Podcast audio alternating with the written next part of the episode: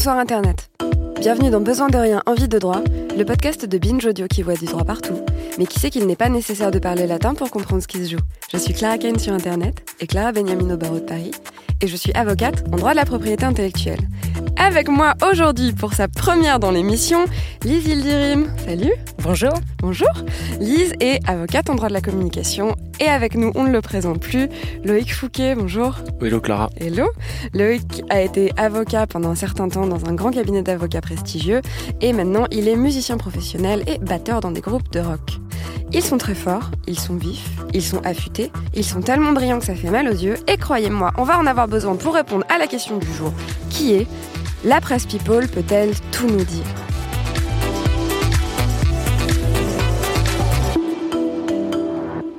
En effet, aujourd'hui, nous allons réfléchir à ce que la presse people peut montrer, à ce qu'elle peut révéler. Et pour commencer, nous ne résistons pas au plaisir de parler du sujet brûlant qui a trait à la presse people, à savoir Castaner en discothèque. Aïe aïe aïe. Aïe aïe aïe. Vraiment, intervenez quand vous voulez. hein. Aujourd'hui, pas de, pas de Ah, cours bah, magistral. Moi là-dessus, je suis euh, speechless, hein, comme on dit. Oui, c'est ça, on est tous un peu sans voix. Alors, rappelez-vous, pour ceux qui n'auraient pas tout à fait suivi, euh, dans la nuit du 9 au 10 mars, Christophe Castaner, ministre de l'Intérieur, premier flic de France, est allé passer une petite soirée tranquille en discothèque avec ses copains. Ça a lieu quelques heures après l'acte 17 des Gilets jaunes. Et donc du coup, Christophe Castaner se rend à une soirée dans une discothèque, dans un dancing du 8e arrondissement, qui s'appelle Le Noto. Du coup, j'ai trouvé comment ça s'appelle. Euh, il semblerait que ça soit l'étage de la salle Playel. Voilà. Non Oh tu vois, et c'est là mal. que je me dis que je suis vieille parce que vraiment j'ai fait jamais entendu parler. Mm. Euh, Et Tu fais quoi samedi soir? Allez, on y va? on va en auto, Castaner est plus branché que toi? Ah, mon- Bon bah écoutez, c'était besoin de rien envie de. Je me sens plus légitime à parler. du Merci. coup, Dans deux semaines. Bon bah écoute, je sais pas comment continuer après ça. Euh, Alors qu'est-ce qu'il a fait Castaner en boîte de nuit? Castaner, Shot écoute, de vodka. Il s'est fait des shots de vodka, il a dansé sur Dirty Dancing, je vous recommande la vidéo. Et euh, il semblerait qu'il ait fait un peu le joli cœur. Donc voilà, euh, dans cette hypothèse, je vais commencer par dire que toutes les autres anecdotes que nous allons évoquer, tous les autres cas press people que nous avons évoqués, ont donné lieu à des jugements. Il y a des juges, il y a des juridictions qui se sont prononcées dessus. Là, comme ça a eu lieu il y a très peu de temps, à notre connaissance, il n'y a pas encore d'action dans la justice qui est engagée, donc il n'y a pas de jugement tout court, ni de notre part, ni de celle des tribunaux. Mais dans l'hypothèse où Christophe Castaner a envie d'engager des poursuites, il dispose de combien de temps? 5 ans à compter de la publication. Et donc la publication était euh, genre le 10 mars 2019. Ouais, donc tout- a- Toutes les mises en ligne de photos et ensuite les articles qui ont été euh, écrits à propos de cette euh, aventure. de ces... ouais, c'est ça, grande aventure. Donc il dispose de 5 ans si jamais il souhaite euh, engager des poursuites. Pour l'instant, il n'y en a pas. Donc du coup, actu bouillante, notre cher ministre de l'Intérieur aurait pécho en boîte. Écoutez, on est ravis de le savoir. Euh, et effectivement, on ne pouvait pas s'empêcher de commencer là-dessus parce que c'est rigolo. Mais aussi parce que ça pose la question de ce que nous allons aborder tout au long de l'émission et qui est la suivante. La presse people avait-elle le droit de dire et de montrer ça? Pour commencer, quand même, une petite définition, parce que ça va nous être utile pour pouvoir raisonner ensemble. Qu'est-ce que c'est la vie privée? Eh bien, pour commencer, la vie privée, ça s'applique à tout le monde. Tout le monde a le droit à une vie privée, qu'on soit une personne lambda, n'importe qui, ou alors qu'on soit la personne la plus célèbre au monde, à savoir Bilal Hassani, euh, qui est mon idole personnelle. Voilà, si jamais il m'écoute, viens, je t'en supplie, viens dans l'émission, on parlera de tes perruques. Ouais, je sais Euh. pas ce- de quoi on peut le faire parler. Mais... C'est pas grave, n'importe quoi. Il chantera, il fera des vocalises. Bref, donc tout le monde a le droit à une vie privée. Qu'est-ce que c'est la vie privée? Qu'est-ce qui compose la vie privée? C'est l'application de l'article 9 du Code civil qui dit Chacun a droit au respect de sa vie privée, on est bien avancé. Mais donc, euh, la jurisprudence, les décisions qui étaient rendues par les tribunaux ont défini, au fil des décisions, au fil des années, tous les éléments qui composent la vie privée et qui sont l'intimité, la santé, le domicile, la vie familiale, la vie sexuelle, sentimentale, l'orientation sexuelle, les opinions politiques, religieuses, philosophiques. On a un périmètre assez large et c'est volontairement d'ailleurs qu'il n'y a pas un texte de loi qui dit la vie privée c'est tel truc pour que ça puisse s'adapter aux hypothèses. Mais donc du coup, pour revenir à Christophe Castaner, il a effectivement le droit à une vie privée. Même en étant ministre de l'Intérieur, même au milieu de la crise des Gilets jaunes, il a un droit à sa vie privée. La question qu'on a à se poser, c'est est-ce qu'il a le droit au respect de sa vie privée à ce moment-là? Évidemment, s'il est chez lui avec sa femme le samedi soir, la question ne se pose pas.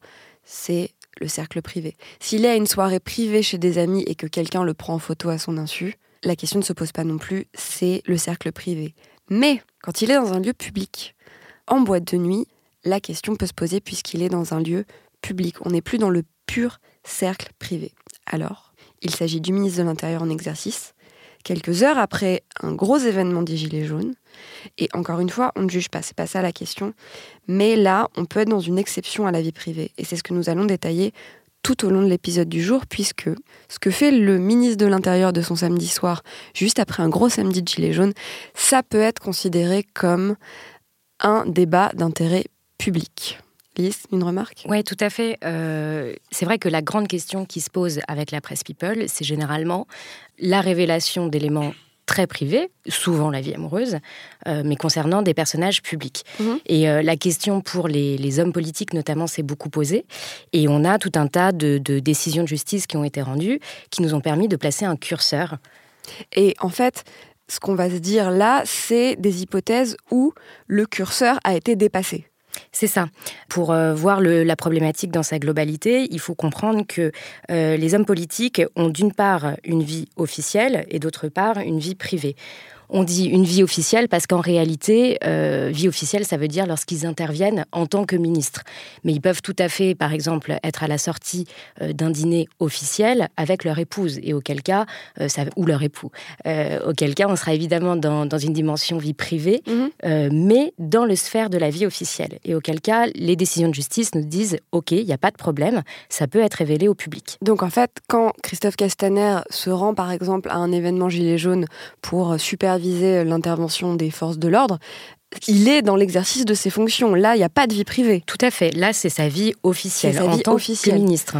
Mais euh, par exemple, s'il va euh, à un gala de charité avec les membres de sa famille, mhm. euh, la question se pose également. Là, c'est sa vie officielle aussi. Il y est aussi en tant que ministre, hein, et auquel cas, la presse People pourrait tout à fait prendre des photos et dire qu'il s'est présenté à tel événement officiel avec sa famille. Il ne pourra pas invoquer une atteinte à sa vie privée. D'accord. Et alors, on a un autre homme politique qui a eu des petits soucis à ce niveau-là euh, pendant ses vacances. Exactement. Alors, euh, l'exemple le plus récent qu'on a pu retrouver euh, pour faire écho un petit peu à, Castaner, c'est Manuel Valls. Manuel Valls, fin 2018, il a eu une petite descente aux enfers. Il s'est séparé de son, de son épouse Ça a été un peu mouvementé. violoniste. Voilà. Mhm. Et puis, surtout, il a eu des vues sur, sur la mairie de Barcelone. Et donc, du coup, au mois d'août 2018, il s'est rendu en Espagne avec sa nouvelle compagne, Susanna. Et Susanna, il se trouve que elle est, euh, elle est, c'est une femme d'affaires euh, espagnole. Et donc, ils ont été euh, pris en photo par la presse, People, et il y a un certain nombre d'informations qui ont été, qui ont été révélées au public à l'occasion de ces vacances. Et Manuel Valls, de manière assez logique, a assigné pour atteinte à sa vie privée et à son droit à l'image, en disant que finalement, des photos de lui et de Susanna en maillot de bain, ça n'intéressait personne. Non, effectivement. Oh. Est-ce qu'il... Oui, certes. Est-ce qu'on lui a donné raison? Qu'a dit la loi? Alors, toi, tu veux voir Val sans maillot bah écoute, euh, c'est un candidat à mairie de Barcelone. Est-ce que ça rentre pas dans le débat d'intérêt public Ah là là, t'aurais pas le conducteur sous les yeux, toi? Mais non, pas du tout. En plus, même pas. On te voit arriver, c'est Susanna en maillot de bain que tu voulais, toi. Bah écoute, euh, c'est important. non, effectivement, le juge nous dit il y a deux grandes libertés. On a parlé de l'article 9 du Code civil qui protège la vie privée. La vie privée est également protégée par l'article 8 de la Convention européenne des droits de l'homme. Qu'est-ce que c'est la Convention européenne des droits de l'homme? C'est un texte. J'ai prévenu. J'ai prévenu. tu as prévenu. Tu as prévenu. Et je, ne me suis pas préparée. Alors je vais me lancer. Allez. La Convention européenne des droits de l'homme, c'est un texte euh, donc euh, supranational qui. Allez, continue. continue. qui confère euh, des libertés à tous les États membres et surtout à tous les ressortissants des États membres. Tous les citoyens européens. Voilà. Donc, dans ce texte, la Convention européenne des droits de l'homme, on a des grandes libertés fondamentales. La vie privée en fait partie, c'est l'article 8. Et surtout, la liberté d'expression, la liberté d'information en fait également partie, c'est l'article 10. Et donc, de manière régulière, les tribunaux font une balance entre l'article 8, vie privée, et l'article 10, liberté d'expression, afin de savoir si, au nom du droit à l'information, on peut empiéter sur la vie privée de certaines personnes. Oui, c'est ça en fait. C'est que il y a à mettre dans la balance deux grands principes qui sont la liberté de l'information, la liberté de la presse, et d'autre part la vie privée des gens. Et à chaque fois, il faut apprécier de qu'est-ce qui est le plus fort, qu'est-ce qui est le plus légitime. Voilà. Et donc, dans le cas de Manuel Valls, euh, les tribunaux nous ont dit que la combinaison du droit à la vie privée, article 8 CEDH, et de la, et de la liberté d'information, article 10 CEDH. Donc, CEDH, euh, Convention européenne des droits de l'homme. Hein, tout à fait. La combinaison de ces deux principes conduit à dire que le droit à l'information, c'est dans trois hypothèses.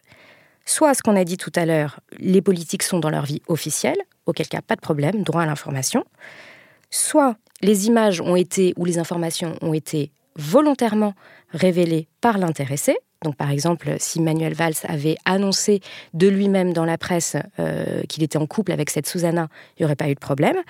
Ah oui, c'est-à-dire que là, il y avait en plus une révélation de la relation. Tout à fait. D'accord, je croyais que c'était que les images en maillot. Tout à fait. Et d'ailleurs, c'est assez rigolo de lire la décision parce qu'elle est rédigée entièrement au conditionnel. En espagnol. Pardon. voilà, Susanna, la prétendue compagne de Manuel Valls. Ah, Vraiment, les juges jusqu'au bout jouent mais c'est leur, c'est leur rôle. Et donc, troisième hypothèse, c'est lorsque euh, la révélation est justifiée par une actualité ou un débat d'intérêt général. Et là, évidemment, les avocats euh, du journal, c'était Paris Match, hein, avait dit non, mais vous comprenez, Manuel Valls, il est en train de lorgner sur la mairie de Barcelone. Susanna, c'est une femme d'affaires espagnole. On a besoin, le public a besoin de savoir quels sont les réseaux de Manuel Valls. Et le juge a répondu, vous fichez de qui euh, Susanna en maillot de bain, aucun rapport avec la mairie de Barcelone, donc c'est niette, atteinte à la vie privée, atteinte au droit à l'image. Alors j'ai deux remarques. La première, c'est que c'est la première fois qu'un des intervenants amène des décisions de justice. Donc Lise, en fait, a devant elle euh, l'intégralité de tout ce qui a été prononcé par la 17e chambre du TGI de Paris un jour, qui est donc la juridiction qui s'occupe de la aussi. Il y a Nanterre aussi. de grande instance de Nanterre. Elle a tout, est là, donc voilà. Et ensuite, je, me suis rappelé d'un truc pendant que tu parlais, que là évidemment Manuel Valls, euh, il a, demandé, euh, pardon, il a engagé des poursuites, mais je repensais à euh, De Villepin qui avait été aussi pris en photo sortant de l'eau, sauf que là, c'était alerte à Malibu. Ah bah C'est-à-dire que Dominique de Villepin, c'est l'homme le mieux conservé de l'univers. Donc là, évidemment qu'il n'y avait pas lieu à des poursuites, puisqu'on était tous très contents d'avoir vu ces photos. Et peut-être que même lui était très content d'être présenté sous son meilleur jour. C'est ça, genre. En fait, je devrais peut-être faire campagne comme ça, genre en sortant de l'eau et en me remettant les cheveux en arrière. Euh, cher monsieur de Villepin, si vous avez besoin de conseils pour votre campagne, nous sommes là. Et donc, du coup, tu nous disais qu'il y a deux fondements qu'il y a le droit à la vie privée et le droit à l'image. Et on a une histoire un petit peu rigolote sur le droit à l'image, Loïc. Mais oui. Alors, on sort un peu de la presse people, là, on va parler un petit peu de publicité. Donc, c'est euh, en parlant d'homme de droite, on a, on a eu Manuel Valls. Maintenant, passons à Nicolas Sarkozy. Oh comment ça? Non, rien. J'ai dit une, Je ne sais pas. non, je ne sais pas. Continue. Donc, le droit à l'image. Donc on, a effectivement deux fondements. On a la vie privée, mais on a aussi le droit à l'image, tous les deux protégés par l'article 9 du Code civil. Et donc le droit à l'image, c'est quoi? C'est que chaque individu a un droit exclusif sur son image et l'utilisation qui en est faite. Donc une personne peut s'opposer à la fixation, à la conservation ou à la diffusion publique de son image sans son autorisation. Donc c'est valable aussi pour les personnes publiques, comme on l'a vu, et même euh, pour le président de la République et son épouse. Là, le président de la République en activité. Voilà, parce que là, on se situe en 2008, euh, fin euh, le 28 janvier 2008 précisément, Nicolas mhm. Sarkozy et Carla Bruni apparaissent dans une publicité pour la compagnie aérienne Ryanair euh, dans Le Parisien, donc pas vraiment la presse People. Euh, non, mais pas non plus une publication confidentielle. Quoi. Pas non plus une publication, évidemment, mhm. et, mais c'est surtout fait sans leur autorisation. Donc, ils ont été pris en photo alors c'était une photo officielle qui avait utilisé lors d'un voyage, euh, qui avait été prise lors d'un voyage en Égypte et qui avait été assez, voilà, utilisée euh, dans la presse pour, pour, illustrer, pour illustrer l'événement, etc. Ryanair a choisi d'en faire une publicité un petit peu décalée. Est-ce qu'on a le droit de faire ça? Bah, je, écoute, je ne crois pas. Hein. En tout cas, les, le, couple euh, à ce moment-là ne traîne pas puisqu'ils assignent immédiatement la compagnie en référé, donc en référé procédure urgence. C'est quoi un référé, Loïc? Procédure d'urgence, voilà. Et donc euh, ça se passe très très vite puisqu'ils assignent le 30 mhm. et on a une... publication le 28, ils assignent le 30, audience... Et, on a une audience le lendemain, le 31 janvier. Ouais. Référé d'erreur. Voilà, audience de référé. Attends, attends, Qu'est-ce que c'est un référé erreur En fait, il y a plusieurs degrés dans le référé. Là, là, euh, voilà, non, non, non, mais c'est voilà, c'est ça qui est intéressant, c'est-à-dire que plus on est sur une publication illicite, plus il y a un trouble, plus et si on arrive à le justifier euh, auprès d'un juge, alors on peut assigner heure. Bravo. Écoute, C'est-à-dire tu t'es avoir une jeté date dans un piège à très loup. proche. Oui, c'est ça. Tu t'es jeté, mais la 2024. tête la première dans le piège à loup et tu t'en es sorti avec brio. Aucun problème. La bravo. procédure Bienvenue. civile est mon ami. Oula Écoutez, si vous avez besoin de conseils, appelez Maître Ildirim. Je t'en prie, on est reparti. Donc, on est allé très très vite, comme vous pouvez le voir, et résultat, euh, au bout d'une semaine, le 5 février 2008, on avait deux décisions, une pour Nicolas, une pour Carla. Donc, attends. La publication T'ouvre le Parisien le 28 janvier et le 5 février, le Voilà. tribunal a déjà rendu sa décision. Voilà. C'est le ça référé de. Raher, ça peut aller très vite. Ou alors c'est Nicolas Sarkozy. On ne sait pas. On ne sait pas, on ne sait pas. En tout Bah, cas, non mais attends, qu'est-ce qui est... voilà, que- oui, quoi qu'on, excuse-moi, quoi qu'on en pense, c'est quand même le président de la République en exercice. Tu vois, c'est pas n'importe quoi. Ouais, C'est-à-dire c'est- que- C'est Carla aussi. C'est Carla. Ra- Rappelons Carla Attends, Bruni. En 2008, Carla Bruni, Ouais, it was c'est le top. hein. top of the rock. Bon bref, et donc qu'est-ce qui a été décidé? Alors, alors déjà, euh, qu'est-ce qui avait été demandé? Euh, Parce que c'est là que c'est intéressant, Mhm. c'est que les deux n'ont pas demandé exactement la même chose. Donc Carla avait demandé la réparation d'un préjudice estimé selon elle à 500 000 euros euh, pour atteinte à son droit à l'image. Euh, c'est ce qu'elle avançait comme étant son tarif moyen pour euh, l'utilisation de son image sur une campagne publicitaire en France. Ah, Euh, J'ai vraiment envie de vérifier ça. hein, non, parce écoute, à l'époque, ok. à l'époque, elle était a priori bankable. Mais 500 000 euros. Bref, continue. Et. Sarkozy, lui de son côté, en tant que président de la République, euh, avait demandé une réparation symbolique de son préjudice pour un montant d'un euro. Les deux, en tout cas, euh, voilà, élégant. Élégant. Et les deux, en tout cas, avaient euh, demandé le prononcé d'une mesure de publication dans Le Parisien. Euh, C'est une mesure complémentaire qui peut être prononcée par un juge. Euh, C'est un petit bandeau qu'on va retrouver noir sur blanc où euh, la publication, où le, le journal euh, décrit, indique qu'il a été condamné pour tel fait, tel article, telle parution. Et c'est courant ça? Écoute, Lise, euh, Moi, ça fait un moment que j'en de... ai pas vu dans les kiosques, mais en tout cas, euh, c'est systématiquement demandé. Mhm. Et, euh, et puis, c'est c'est assez souvent C'est assez souvent accordé. accordé. Et Ouais. d'ailleurs, aujourd'hui, avec les publications en ligne, en réalité, c'est vrai que sur les sites C'est peut-être internet. plus facile à ouais, c'est prononcer. ouais. Oui, et puis c'est moins contraignant aussi. Je pense que les juridictions sont un peu moins Mm. frileuses. Mais j'avais vu que euh, au début des années 2000, c'était assez rarement accordé, et à partir de 2006-2007, ça a commencé à être beaucoup plus euh, accepté, notamment après une jurisprudence Carole Bouquet. Donc euh, voilà, bon à savoir. Bon, et donc du coup, qu'est-ce qu'ils ont obtenu? Donc, ce qu'ils ont obtenu, euh, déjà, bon, Ryanair, ce qui est intéressant, c'est qu'ils se défendaient en mettant avant, en avant que le couple euh, était euh, un couple qui présentait des aspects publics, couple présidentiel, que la photo était euh, une photo de voyage officielle, largement diffusée, et surtout, elle contestait que la qualité de mannequin de Carla Bruni puisse être prise en compte, puisque l'utilisation de, ce- de son image se basait sur le fait qu'elle était la compagne du président de la République Élégant. Ironie. très très élégant. Donc l'intérêt de la décision, elle va se trouver là, c'est euh, comment est-ce qu'on évalue le montant des dommages-intérêts de Carla Bruni surtout? Et là, le juge euh, retient que euh, le préjudice s'apprécie dans la personne qui subit le dommage, et donc que sa qualité de mannequin et d'auteur-compositeur détermine l'appréciation de son dommage, et que sa relation avec le président est un élément de notoriété qui ne saurait se substituer aux activités professionnelles de la demanderesse. Donc, Donc, Qu'est-ce que ça veut dire?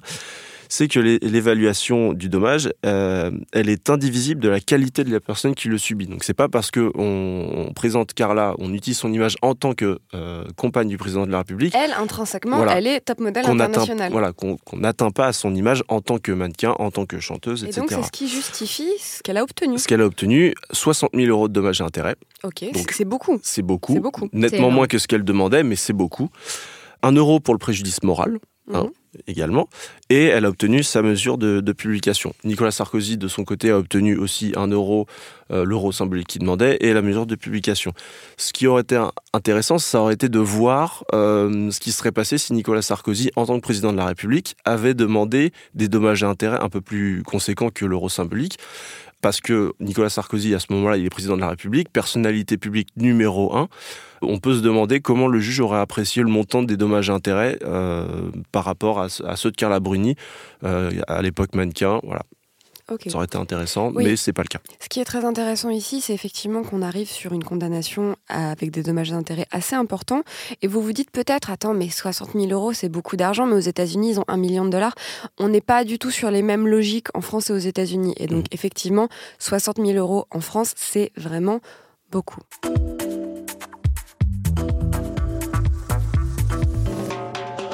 Pour une autre petite histoire rigolote et que vous n'avez sûrement pas pu éviter, il y a eu, il y a quelques années, euh, une affaire dite Kate Middleton topless.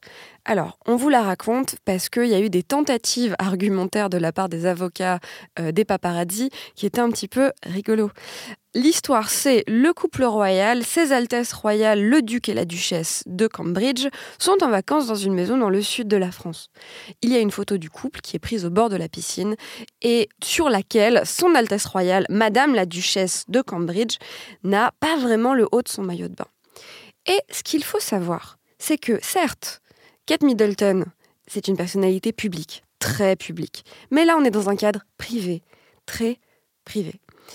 Et là, c'est ce que Lise appelle quand l'avocat sort les rames, mais je crois qu'elle reviendra dessus un petit peu après. Ça m'arrive à peu près une fois par semaine. De sortir les rames Ah oui. Oui, c'est le moment où, où, tu te dis, tu sais quoi, euh, dans le doute, ça peut passer, invente un truc. Et là, il y a des tentatives d'argumentation de la part des paparazzi et de la part du magazine, je crois que c'était Closer, qui sont audacieuses et qui ne manquent pas de faire rire les confrères. Alors, il y en a deux, je les aime bien.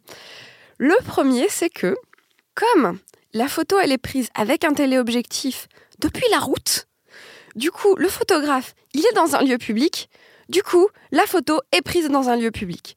Est-ce que ça a été accepté? Non. Non. Le deuxième argument, c'est que le couple royal est tellement connu que s'il se trouve dans une maison qui n'a pas de système de sécurité, pas de garde du corps, pas de barbelé électrifié de 8 mètres, c'est donc qu'ils ont donné un consentement implicite au fait de se faire consentement prendre. implicite, ça, ça quand même, on, on- on aime. On aime beaucoup. aujourd'hui. J'avoue l'avoir tenté à plusieurs aujourd'hui- reprises. hein, euh, Ça ne fonctionne pas. Le consentement implicite de te faire prendre en photo euh, topless avec ton mec en vacances. Est-ce que ça a marché? Non plus. Je Non parie plus. que non. Oui, on n'est plus au stade où on sort les rames, là. C'est carrément de la mauvaise foi caractérisée. Non, mais écoute, je pense que tu vois, il y a une note technique et il y a une note artistique, comme au patinage. et là, la note artistique, moi, j'y vais. Donc voilà, donc évidemment, ça n'a pas marché, mais on salue l'audace. Et donc évidemment, il y a eu une condamnation et un engagement de la responsabilité des photographes et du journal. William et Kate ont tous les deux reçu des dommages d'intérêt et j'aimerais finir sur cette anecdote, enfin sur cet événement, en disant que Kate a reçu des, des, des indemnités au fait, au fait qu'elle était euh, à moitié nue dans un magazine, et que Harry a demandé des dommages d'intérêt, non pas au titre du fait que son être aimé euh, était nu dans un magazine, il a été plus élégant que ça.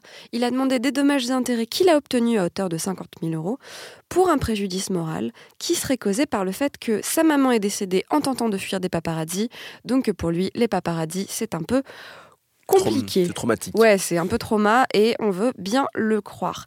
Alors, autre élément euh, dans cette saga paparazzesque, il y a un autre, un autre point de droit qui peut permettre de caractériser l'absence de vie privée et autoriser la publication de l'article ou des photos. C'est ce qu'on appelle la révélation des faits antérieurs par l'intéressé. Loïc, qu'est-ce que c'est? Alors là, on va se poser la question de qu'est-ce qui se passe au niveau juridique lorsque euh, l'intéressé euh, d'un article dans la presse People s'est déjà exprimé sur le sujet ou a déjà mis en scène un petit peu euh, sa vie privée à des fins de publicité, etc. On va prendre deux exemples. On a un exemple, euh, celui d'Audrey Pulvar à Roland Garros en 2014. Qui est Audrey Pulvar? Alors, Audrey Pulvar, journaliste, euh, on la connaît. Ancienne compagne d'Arnaud Montebourg, donc elle avait une certaine euh, vie publique, euh, en, en tout cas. C'est l'autre en 2004 personnalité des médias avec 2014. des grosses lunettes. On est deux, c'est elle et moi. Ah non, il y a Camélia Jordana aussi. Bon, elle n'est pas très médiatique, elle, c'est plus Elle artistique quand même. chante, voyons. Elle chante bien. Mais moi, je suis pas médiatique du tout. C'est pour ça que c'est une blague. Allez, continue. Donc Audrey Pulvar, en juin 2014, elle voit des photos d'elle euh, publiées sur le site Pure People à Roland Garros, et notamment certaines photos où euh, on met un peu en valeur euh, ses jambes et ses dessous. Voilà. Sérieux? Eh oui. Ah oui, tiens. J'ai pas vu les Élégant. photos, mais, euh, mais c'est Oui. ce que voilà, c'est ce que c'est ce qu'indique la, la, la décision, la décision du 12 mai 2016 du TJ de Nanterre. Donc on a mis un petit peu de temps. Cette fois, on n'était pas sur une mesure urgente. Oui, les Euh, photos étaient là. euh, Voilà. Et cette fois, le, le- ce qui est intéressant, c'est que le, le- le juge de Nanterre euh, décide que Audrey Pulvar ne pouvait pas demander réparation d'une atteinte au droit de sa personnalité, euh, car euh, elle avait annoncé sa présence à la finale du, du- du tournoi de Roland Garros à la télé quelques jours auparavant, en mentionnant même qu'elle cherchait un accompagnateur. Donc le, le- le juge dit qu'elle avait attisé la curiosité du public et que donc elle ne pouvait pas se prévaloir d'une atteinte à sa vie privée. Oui, mais de là à montrer ses dessous. Voilà, et c'est comme ça que en appel, on en arrive à ce que la cour d'appel euh, dit que finalement, euh, bon, elle se prononce pas sur la question de la vie privée, mais par contre, la limite a été franchie sur la question du droit à l'image. Parce qu'on a mis. Du droit à l'image de la culotte d'Audrey Pulvar. Exactement. Parce qu'on a mis Audrey Pulvar dans. La personnalité juridique de. Non, stop, stop Nous sommes un programme familial.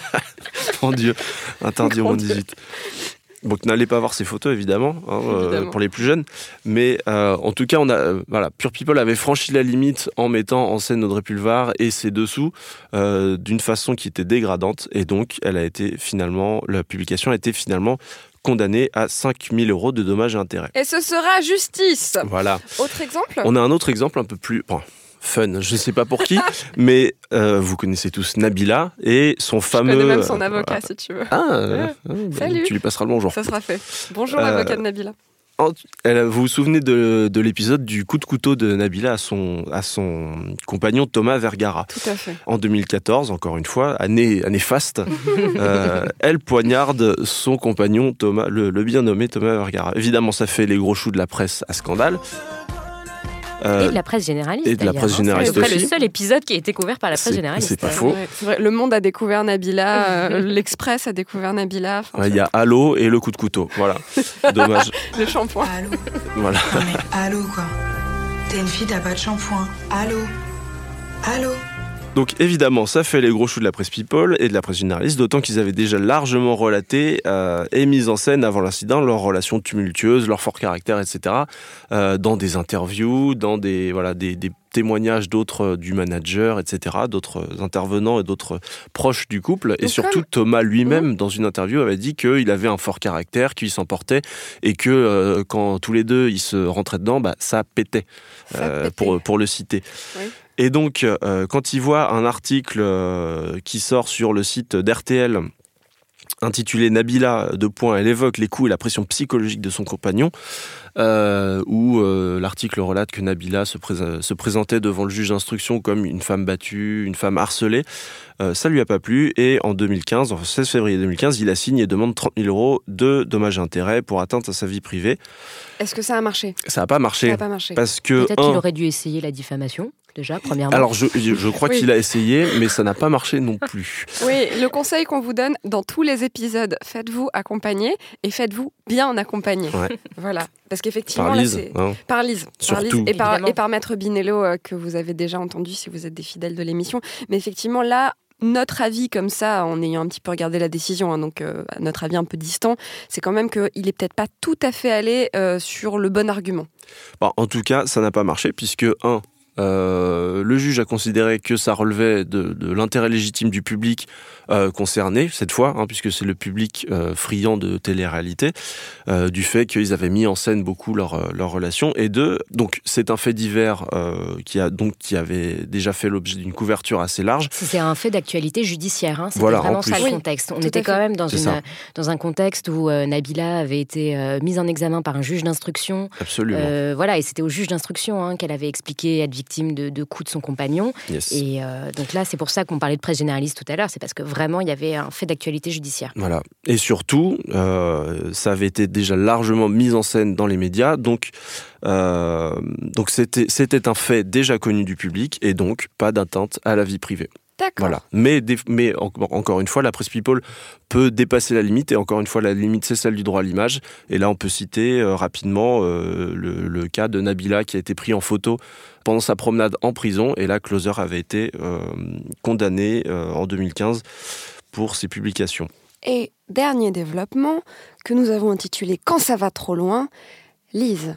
Alors, je ne sais pas si vous vous souvenez de, cette affaire retentissante, Dominique Strauss-Kahn. Dominique Strauss-Kahn, il a quand même fait l'objet d'un certain nombre d'affaires, et, euh, il y en a une euh, qui est particulièrement intéressante, qui est celle de, de ce livre qu'a publié Marcella Yacoub. Mhm. Alors Marcella Yacoub, c'est une ancienne juriste, chroniqueuse pour Libération notamment.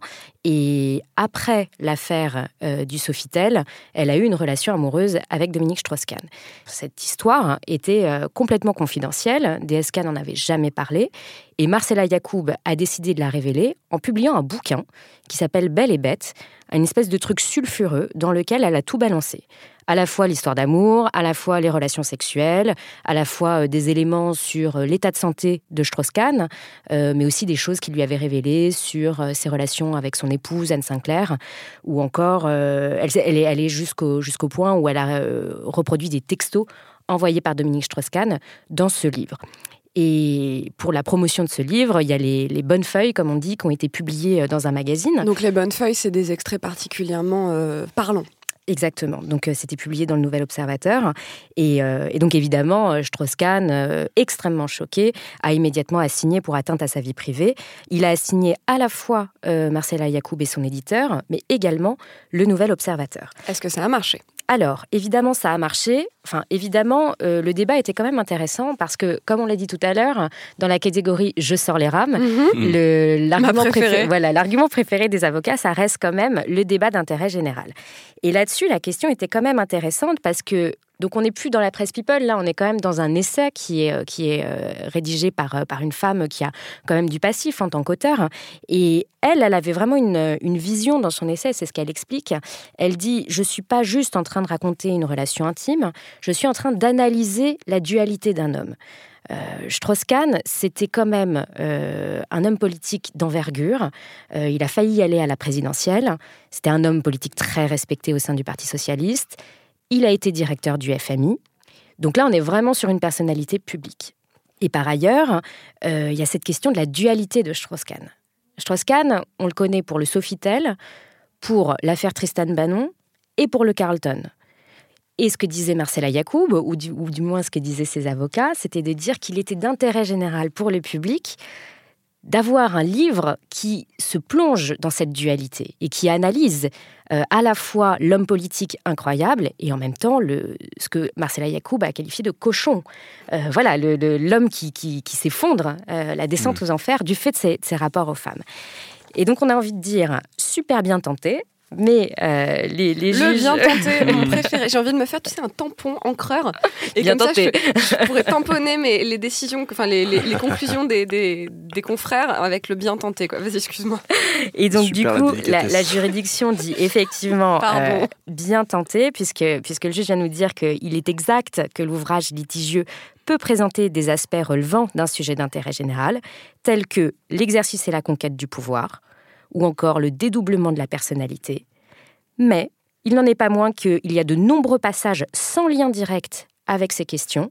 Et là, évidemment, c'est la santé de Strauss-Kahn, sa vie sexuelle, euh, sa liaison avec l'auteur, et évidemment euh, les textos euh, et toutes les saloperies qu'il a racontées sur Anne Sinclair. Voilà, exactement. Et donc là, il y a une condamnation extrêmement lourde, tant de l'éditeur et Marcella Yacoub que du Nouvel Observateur. J'ai plus les chiffres exacts en tête, mais on est autour de 50 000 euros et 25 000 euros respectivement de dommages et intérêts. Ce qui pour la France est effectivement très important, ouais, contrairement à des montants aussi élevés. Voici pour notre petit panorama euh, sur la presse People. Mais pour conclure, puisqu'on va quand même pas vous laisser comme ça, on aimerait vous dire que Closer, Gala, Pure People et consorts provisionnent chaque année, inclus dans leur budget, des sommes allouées à ça. C'est-à-dire que c'est déjà très bien ce qu'ils font. Ouais, ils savent ce qu'ils font. C'est dans leur plan annuel de savoir que potentiellement va y avoir des condamnations. Donc du coup, c'est prévu dans leur budget. C'est-à-dire qu'à côté du budget dosette pour la machine à café, il y a le budget condamnation. Donc voilà, donc tout ça fait partie d'une mécanique bien huilée, ça fait partie du modèle. Des sommes sont provisionnées en vue des actions.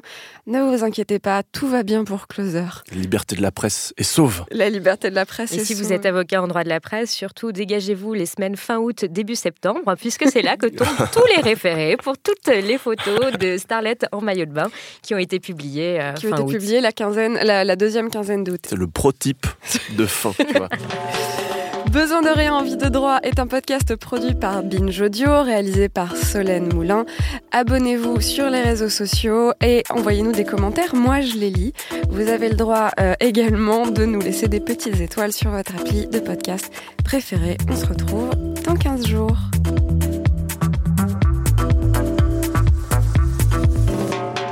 Binge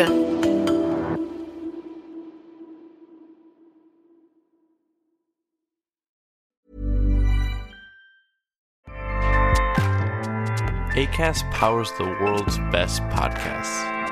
Here's a show that we recommend. Winning is an everyday mindset, and we're here to help. I'm Craig Robinson. Join me and Coach John Calipari for Ways to Win. We're kicking off during March Madness. Cal's Kentucky Wildcats are in the hunt. So throughout the tournament, I'm going to call up my friend to ask about his wins, losses, and especially what he's telling his players in the locker room. You gotta win every day. Find the Ways to Win podcast anywhere you listen. ACAST helps creators launch, grow, and monetize their podcasts everywhere. ACAST.com.